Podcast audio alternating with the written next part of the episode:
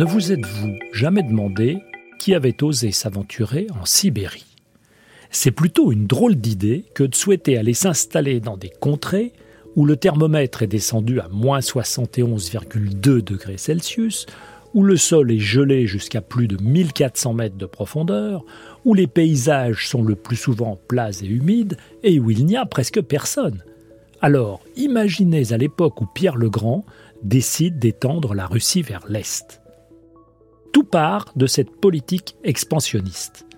Cela démarre en 1699, lorsque la péninsule sibérienne du Kamtchatka est annexée par la Russie de Pierre le Grand.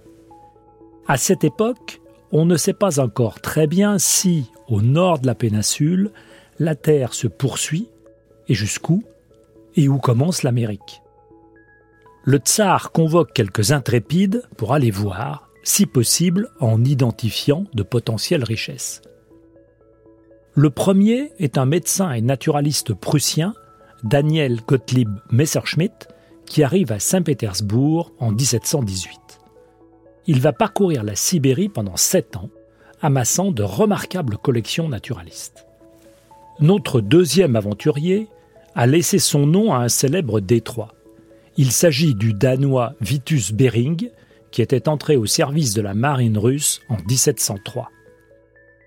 Le tsar, voyant sa fin approcher et sans nouvelles de Messerschmitt, confie à Bering le soin de monter une nouvelle campagne d'exploration. Bering est avant tout un marin. Il part en février 1725, quelques jours après le décès du tsar, pour rejoindre Okotsk sur les rives de la mer du même nom dans le Pacifique Nord.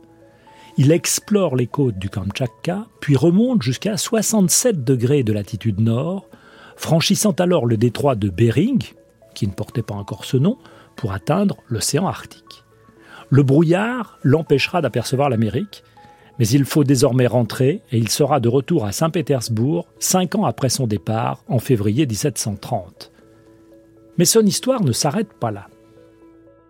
En 1732, il suggère à l'impératrice Anne Ier, nièce de Pierre le Grand, de financer une gigantesque expédition.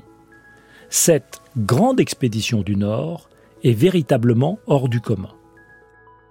Le voici en route en février 1733 pour retraverser la Sibérie de part en part, soit une promenade de 8000 km.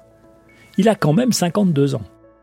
L'expédition embarque des scientifiques comme le français Louis de l'île de la Croyère et les Allemands Johann Gmelin et Gerhard Müller. Gmelin et Müller gagnent Irkoutsk pour explorer le lac Baïkal. D'autres descendent la Lena en direction de l'océan Arctique pour cartographier la côte nord de la Sibérie. Le reste de l'expédition stationne à Yakoutsk, au cœur de la Sibérie, où tout le monde se retrouve en 1736.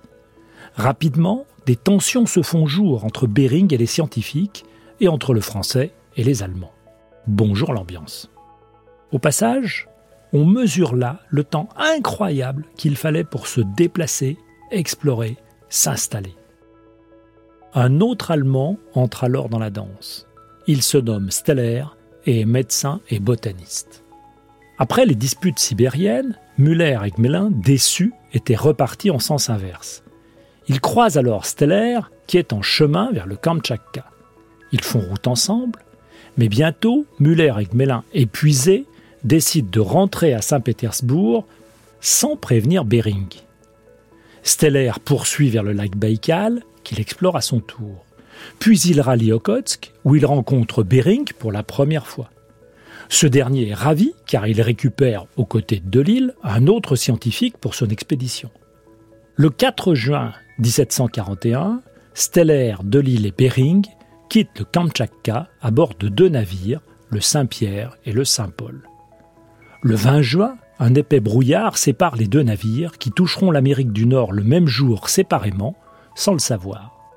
Bering, avec Steller à ses côtés, remonte la côte de l'Alaska. Mais il a désormais 60 ans et il est malade. Il veut rentrer et le bateau repart vers l'ouest, longeant les Aléoutiennes. Le voyage tourne au cauchemar. Froid, brouillard, naufrages évités de peu, scorbut. Le 5 novembre, une terre est en vue. Bering affaibli ne commande plus vraiment. Croyant être au Kamtchatka, ces officiers tentent malgré tout de débarquer et font naufrage dans une baie. En réalité, ils venaient, sans le savoir, de mettre les pieds sur l'île qui sera nommée ensuite Bering. Steller prend les choses en main. Il herborise pour combattre le scorbut. L'équipage se nourrit des loutres de mer qui, curieuses, viennent à sa rencontre. On chasse aussi une perdrix des neiges et le renard polaire. Steller n'est pas au bout de ses surprises. Il remarque d'étranges grosses bêtes qui semblent paître en troupeau dans la baie. Steller étudie en détail l'anatomie d'une femelle de 7,50 m, pesant 4 tonnes. Il s'agit de la plus grande espèce connue de siréniens, une cousine des lamantins, la ritine. Les drames se poursuivent sur cette île isolée. Bering meurt début décembre et est enterré sur place. Fin décembre, il ne reste que 51 survivants sur les 78 embarqués. Au printemps 1742, l'équipage a repris des forces. Un nouveau bateau est construit avec l'épave du Saint-Pierre et le 8 août, il est mis à l'eau. Il emporte les 46 survivants avec 900 peaux de loutre fort précieuses, mais aucun os de rétine. À 37 ans, Steller mourra lui aussi en pleine Sibérie avant de revoir Saint-Pétersbourg. Sa rétine, trop facile à chasser, ne lui survivra pas longtemps et elle sera éradiquée en quelques années. Sa description restera donc la seule pour cette espèce. Globalement, la moisson scientifique de cette longue expédition a été extraordinaire. Géographie, botanique, zoologie, ethnographie. Elle restera dans les annales. En août 1991, une expédition russo-danoise découvre les restes de Bering et de cinq de ses marins. Les corps sont transportés à Moscou. On ne retrouve aucune trace de scorbut sur les dents de Bering, laissant supposer une autre cause à son décès. Tous furent réinhumés sur l'île Bering en 1992. Fin de l'histoire. Le pourquoi du comment, science, par Bruno David, réalisation Charles Trou.